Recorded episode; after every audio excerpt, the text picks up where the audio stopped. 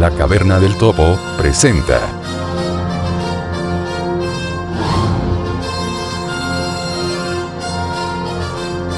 La Biblioteca Subterránea.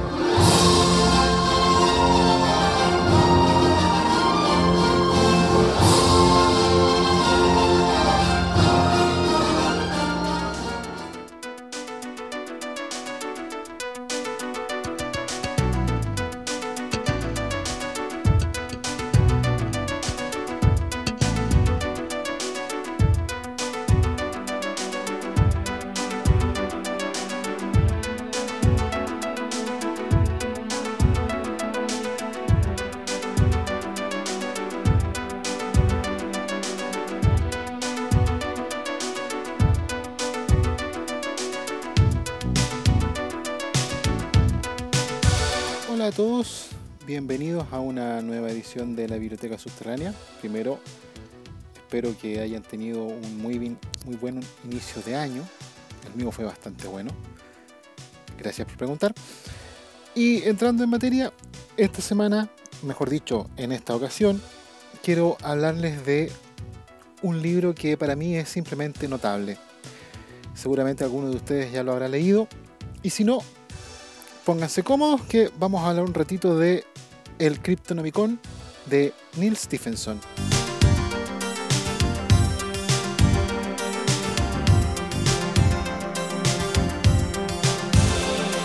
Primero que nada, Neil Stephenson es uno de los grandes, grandes autores de la ciencia ficción. Se hizo conocido por una novela muy buena llamada Snow Crash del género cyberpunk. Eh, espero más adelante hablar un poco más del cyberpunk con ustedes. Hablar entre comillas, porque finalmente esto es solo un monólogo, pero en fin.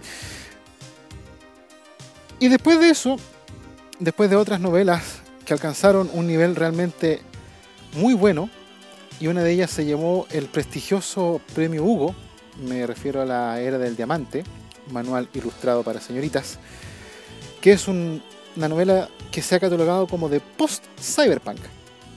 Pues bien, después de eso, Neil Stephenson, y tras un tiempo de silencio literario, presentó una novela impresionante. Es el Cryptonomicon.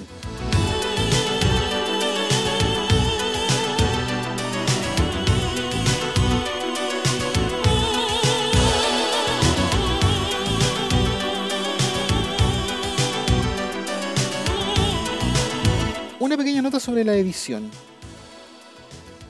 Esta es una novela de, eh, publicada por Ediciones B. Los grandes, eh, podríamos denominar, prestadores de ciencia ficción para los que nos gusta el género.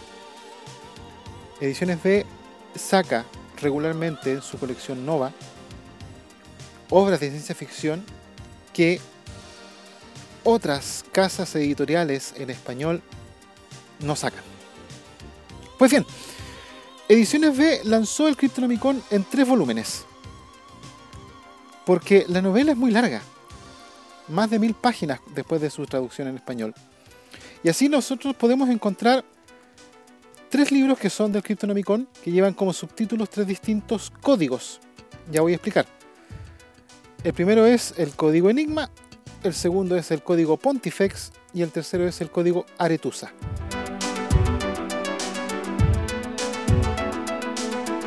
La novela Cryptonomicon, ya el título nos dice que se trata de criptología o criptoanálisis. Esto quiere decir cómo se cifra información para que un mensaje, por ejemplo, no sea leído por ojos que uno no quiere que los vean. Por eso se habla de códigos. Y por eso Ediciones B, en un... La verdad es que a mí me parece un acierto, tituló con estos códigos con estos nombres de códigos las tres novelas en que se dividió el Cryptonomicon, que es una sola novela. Hace poco encontré un libro digital, una versión del EPUB, en, en EPUB, de un solo volumen, que sería la original de Stephenson, muy larga. Y la verdad es que iba a leer algún fragmento para preparar esta, esta edición de La Caverna Subterránea y me encontré, sin darme cuenta, ya leyendo pasado el capítulo 7 u 8. Es un libro muy entretenido. Es un libro que se lee muy rápido a pesar de lo largo que es. La narración es muy inteligente. Está pensada para un público adulto. No es que contenga escenas de sexo ni nada por el estilo, sino que por el contrario, es adulto porque toca, temas muy difíciles, muy complicados. La criptografía o el criptoanálisis son temas muy complicados porque se ocupan ecuaciones matemáticas para lograr el cifrado de los códigos de los mensajes.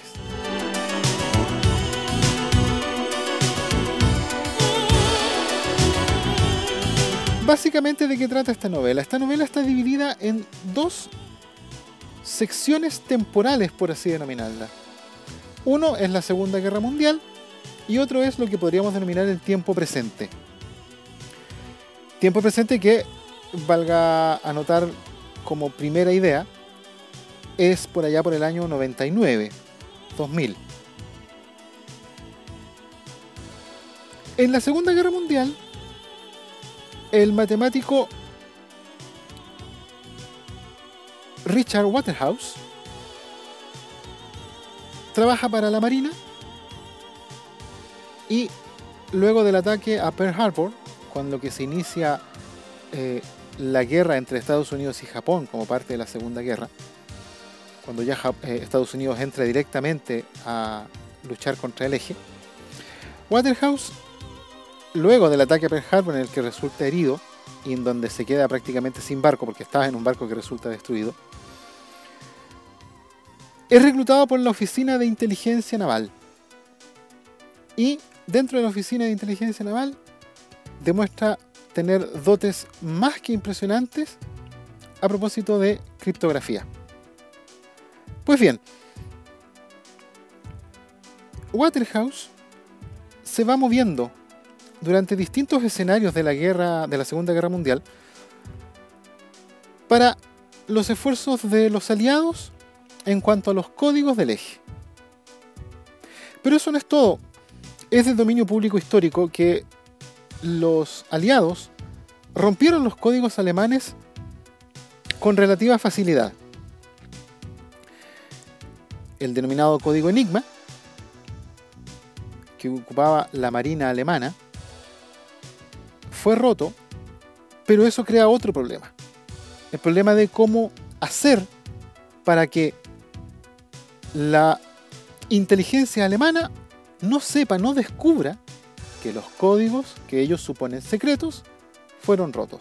Porque si descubren que los códigos fueron rotos, entonces van a cambiar los códigos.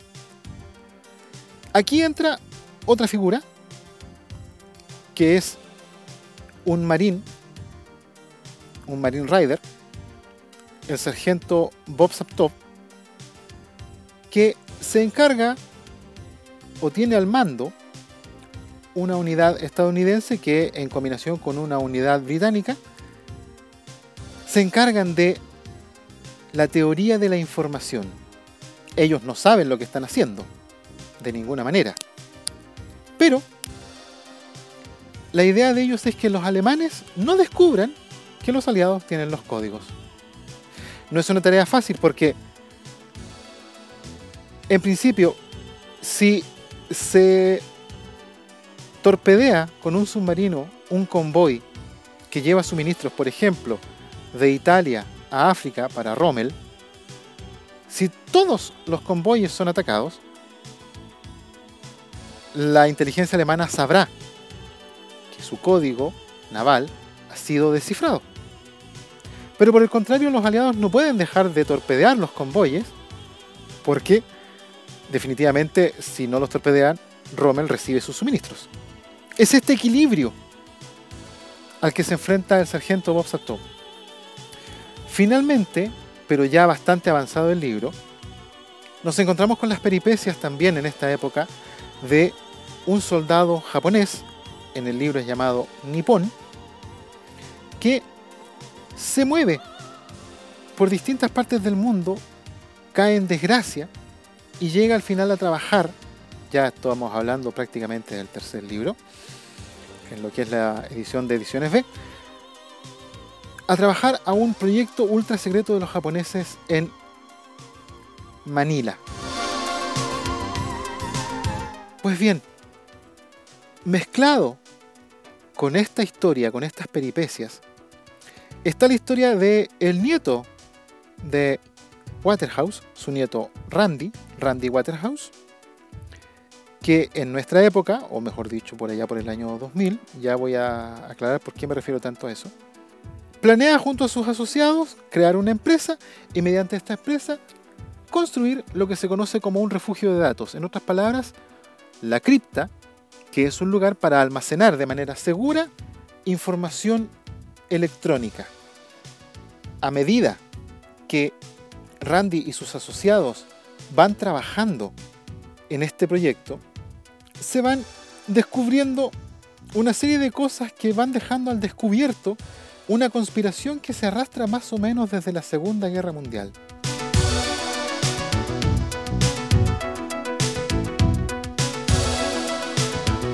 Esa es a grandes rasgos, muy, muy a grandes rasgos, la trama de el Cryptonomicon. No obstante, si bien es cierto lo que acabo de decir es relativamente suficiente para describirlo, eh, no es una novela de fácil descripción, por el contrario. El Cryptonomicon es una novela, novela que tiene un montón de aristas, un montón de cosas que van pasando, que a uno lo mantienen prendido al libro.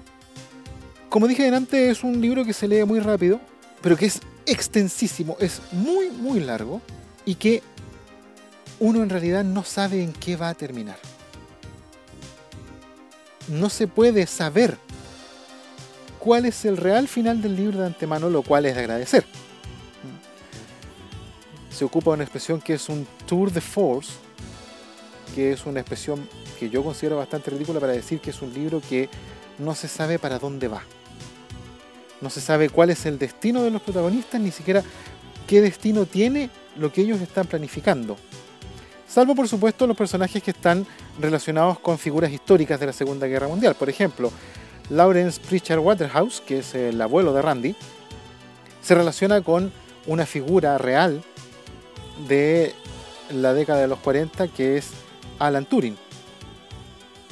Entonces, de ellos sí hay un conocimiento. La guerra finalmente los aliados la ganaron. Eso lo sabemos. Pero la verdad es que uno no sabe en qué va a terminar la historia de Waterhouse. Y mucho menos sabe en qué va a terminar la historia de Randy.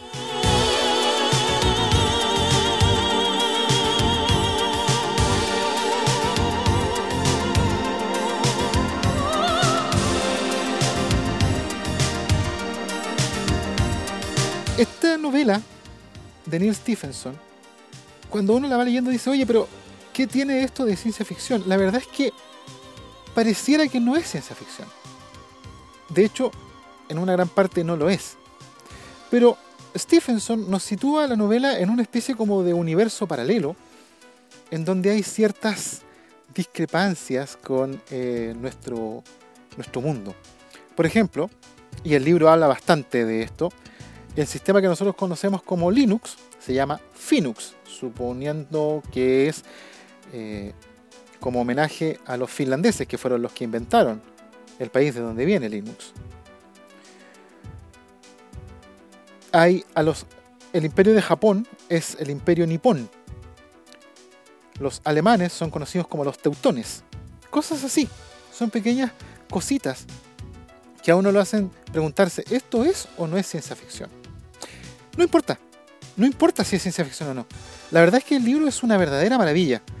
Yo en lo personal me lo he leído, eh, y aquí incluso me da un poco de vergüenza decirlo, pero lo voy a decir igual, me lo he leído cinco veces.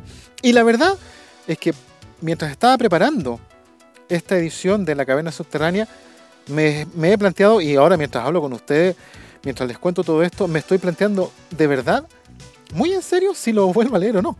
La verdad es que es muy entretenido y siempre uno, siempre, de verdad, cada vez que lo lee se va a encontrar con algo nuevo. Algo que en alguna lectura anterior uno pasó un poco de largo o que no se dio cuenta o que relacionó después. Yo la verdad es que recomiendo mucho esta novela. Es una novela que está llena de momentos muy tensionantes, de, momentos muy críticos. Hay momentos en que uno se le aprieta un poco el corazón al escucharlo.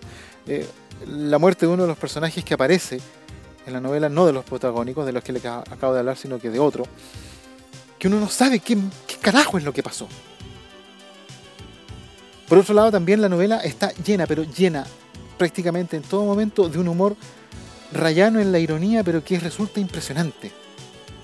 Hay un momento alrededor de la mitad del libro completo, eh, del libro que por lo menos yo acabo de encontrar en la versión que es un solo archivo, en vez de ser tres novelas por separada, en donde Randy les envía un memorándum a sus compañeros de empresa mientras está sentado en un avión entre Filipinas y América, en donde él describe lo que voy a narrar como el incidente del camión de cerdos que realmente uno no puede dejar de reírse. Pero así como ese, hay muchos, muchos otros momentos en los que la risa se asoma automáticamente. Podría estar hablando mucho, mucho rato más sobre el Cryptonomicon. Es una novela que a mí simple y sencillamente me cautiva. Cuando me la leí por primera vez no pude parar de leerla y leía en cada momento que podía y, y bueno, yo trabajo y tengo otras responsabilidades, pero cada vez que podía me colocaba los audífonos y colocaba el audiolibro y me ponía a leer. No se puede dejar de leer, es, muy, muy, muy grata de leer, muy ágil, muy rápida, a pesar de su enorme extensión.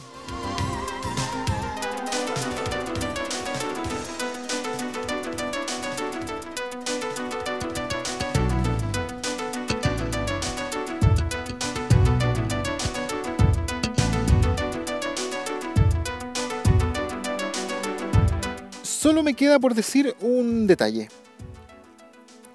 Hay momentos en la narración en la que el autor hace esfuerzos realmente notables por explicarle al lector cómo funciona un sistema criptográfico. Por ejemplo, cómo funciona la máquina Enigma, la máquina alemana descifrada, descifrado llamada Enigma. Y ocupa como ejemplo una rueda de bicicleta, que en este caso es la rueda de la bicicleta del doctor Alan Turing. Ya sabemos, personaje que es real. Ese momento es un poco latoso. Hay que decirlo. Se va un poco de tiempo en describirlo, pero si bien no es fundamental para entender cómo funciona el resto del libro, sí hay que ponerle un poco de atención. Es un poco latoso, pero se le pone un poco de atención. Hay otros momentos, por ejemplo, hay un sistema de cifrado que se llama un cuaderno de uso único, que no lo voy a describir aquí porque se me va mucho tiempo, en que también el autor lo describe cómo funciona. Y también es un poco latoso, pero se lee y se lee rápido porque las explicaciones del autor son entretenidas. Si leen este libro y no lo han leído, voy a recomendarles también otro momento, ya en el tercer tercio de la novela entera, que es cuando Lawrence Pritchard Waterhouse está enamorado de una mujer y él hace una tabla de cómo gestiona su trabajo el nivel de eyaculaciones que se puede llegar a tener. Ese es un momento en que lo único que se puede hacer es reírse.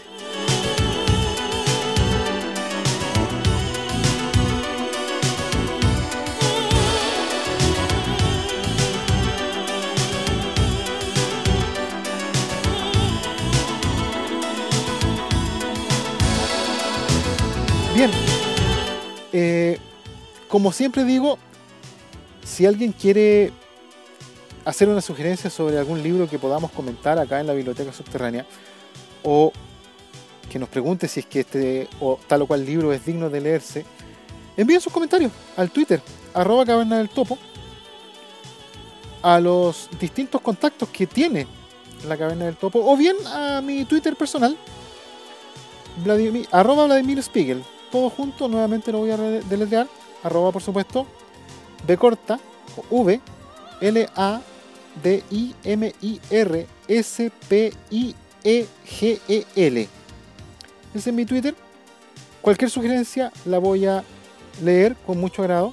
Si quieren me pueden mandar un correo electrónico a Vladimir, también con V, me corta, Vladimir arroba lacavernadeltopo.cl y voy a contestar cuanto correo me llegue, lo prometo. Si me llegan 500 correos en un día, evidentemente no los voy a responder todos, pero voy a hacer lo que pueda.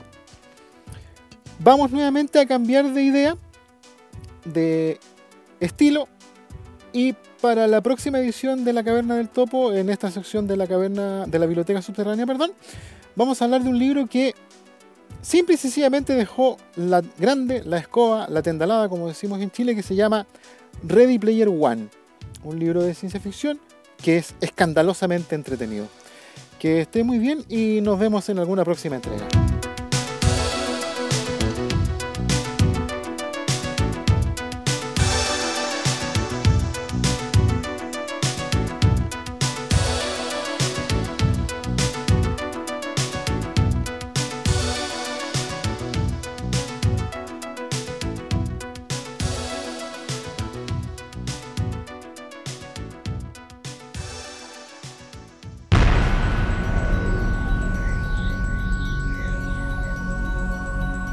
Visítanos en www.lacavernadeltopo.cl. Contáctate con nosotros al correo electrónico, contacto, arroba, lacavernadeltopo.cl o, al Twitter, arroba caverna del topo. Búscanos en iTunes o en con el nombre podcast La Caverna del Topo y, recuerda, que puedes escuchar todos nuestros episodios pinchando el enlace podcast La Caverna del Topo que se encuentra en nuestra página web